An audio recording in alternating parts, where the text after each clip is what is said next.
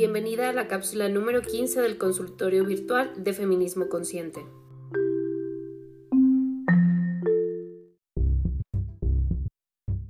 Hola Ichel, gracias por abrir este espacio y permitirnos compartir contigo nuestras dudas. Soy feminista y soy madre de dos niñas, la mayor de casi tres años y la menor a un par de meses de nacer. Trato de llevar una educación con enfoque feminista dentro de la crianza respetuosa.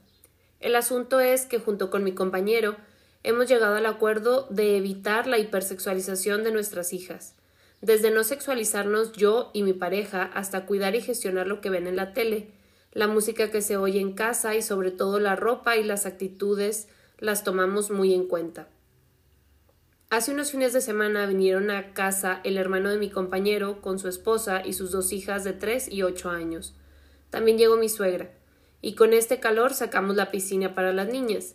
Ya estaba planeado, ya traían los trajes de baño para sus hijas. Yo a mi hija le puse un traje tipo surf que cobre la mayor parte del cuerpo por lo de los rayos UV y porque creo que está mal ponerles trajes de baño sexualizados a las niñas pues mis sobrinas traían sus trajes hipersexualizados, corpiño con relleno y cosillas ahí que se ven totalmente de mujer adulta y sexualizada.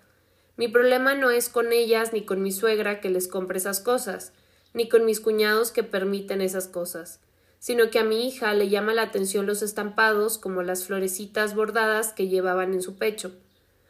Con la gente mayor podemos explicar nuestra postura, pero con nuestras hijas, cómo y por dónde tomaríamos el asunto para explicarles que no está bien sexualizarse nunca, mucho menos desde niña.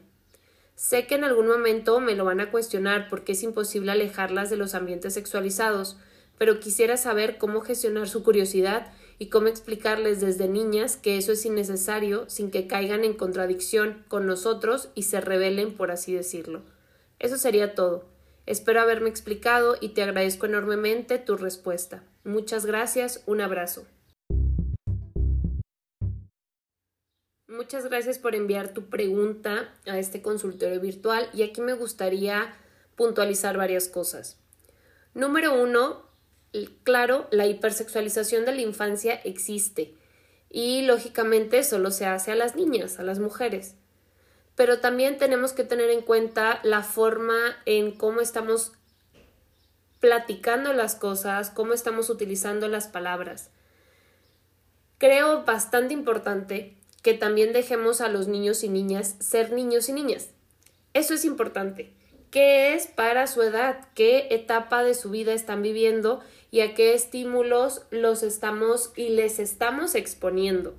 Es decir, no vas a poner a lo mejor a tus hijas a ver eh, programas donde salgan mujeres sexualizadas, hipermaquilladas y donde se pongan a lo mejor estos videos de moda, de reggaetón y las mujeres como objeto y todas estas cosas. Eso sería exponer a tus hijas a la hipersexualización de las mujeres. Sin embargo, comprarle un traje de baño que a ella le guste y aunque sea de dos piezas, pues no veo dónde está la sexualización.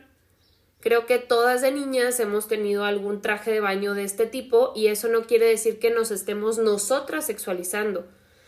Ahí también hay que tener bien claro el objetivo, porque quienes sexualizan son las otras personas, es el sistema, no nosotras mismas. Llega una etapa en la vida en que somos conscientes de que a través de nuestra sexualidad podemos obtener ciertos beneficios, pero eso desde un lado patriarcal. Entonces, esto es muy diferente en la niñez. ¿Cómo puedes evitar sexualizar a tus niñas? No exponiéndolas a este tipo de videos o películas, no haciendo comentarios acerca de que las mujeres valen menos, la forma en cómo tu compañero, su padre las trata y te trata también a ti, las relaciones que tienes con otras mujeres, eso también es muy importante, no solo la música y lo que está viendo en la televisión. Ahora, dices que ustedes evitan sexualizar a tus hijas y ustedes también evitan sexualizarse. La sexualidad es algo sumamente natural y es algo normal. ¿Cómo podríamos evitar sexualizarnos?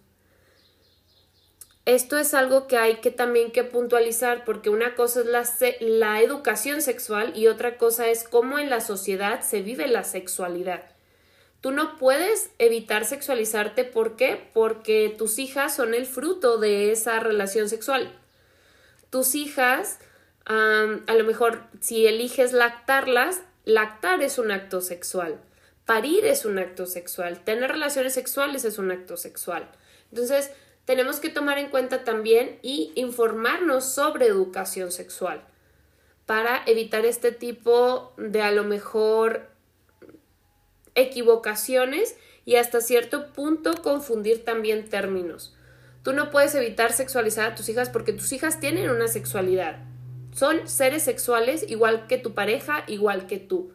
El hecho de exponerlas a la sexualización de la infancia, como que usen tacones, como que usen maquillaje, y una cosa son los juegos y otra cosa es que ellas, obviamente, los juegos de la infancia, porque también esa es otra, la forma en la que los niños y niñas juegan es una representación de la vida que ellas están viviendo, de cómo aspiran a ser adultas, del ambiente familiar, los juegos de nuestros hijos e hijas es una forma en que ellas también traducen la realidad. ¿Cómo evitar que tus hijas se rebelen? Dándoles información.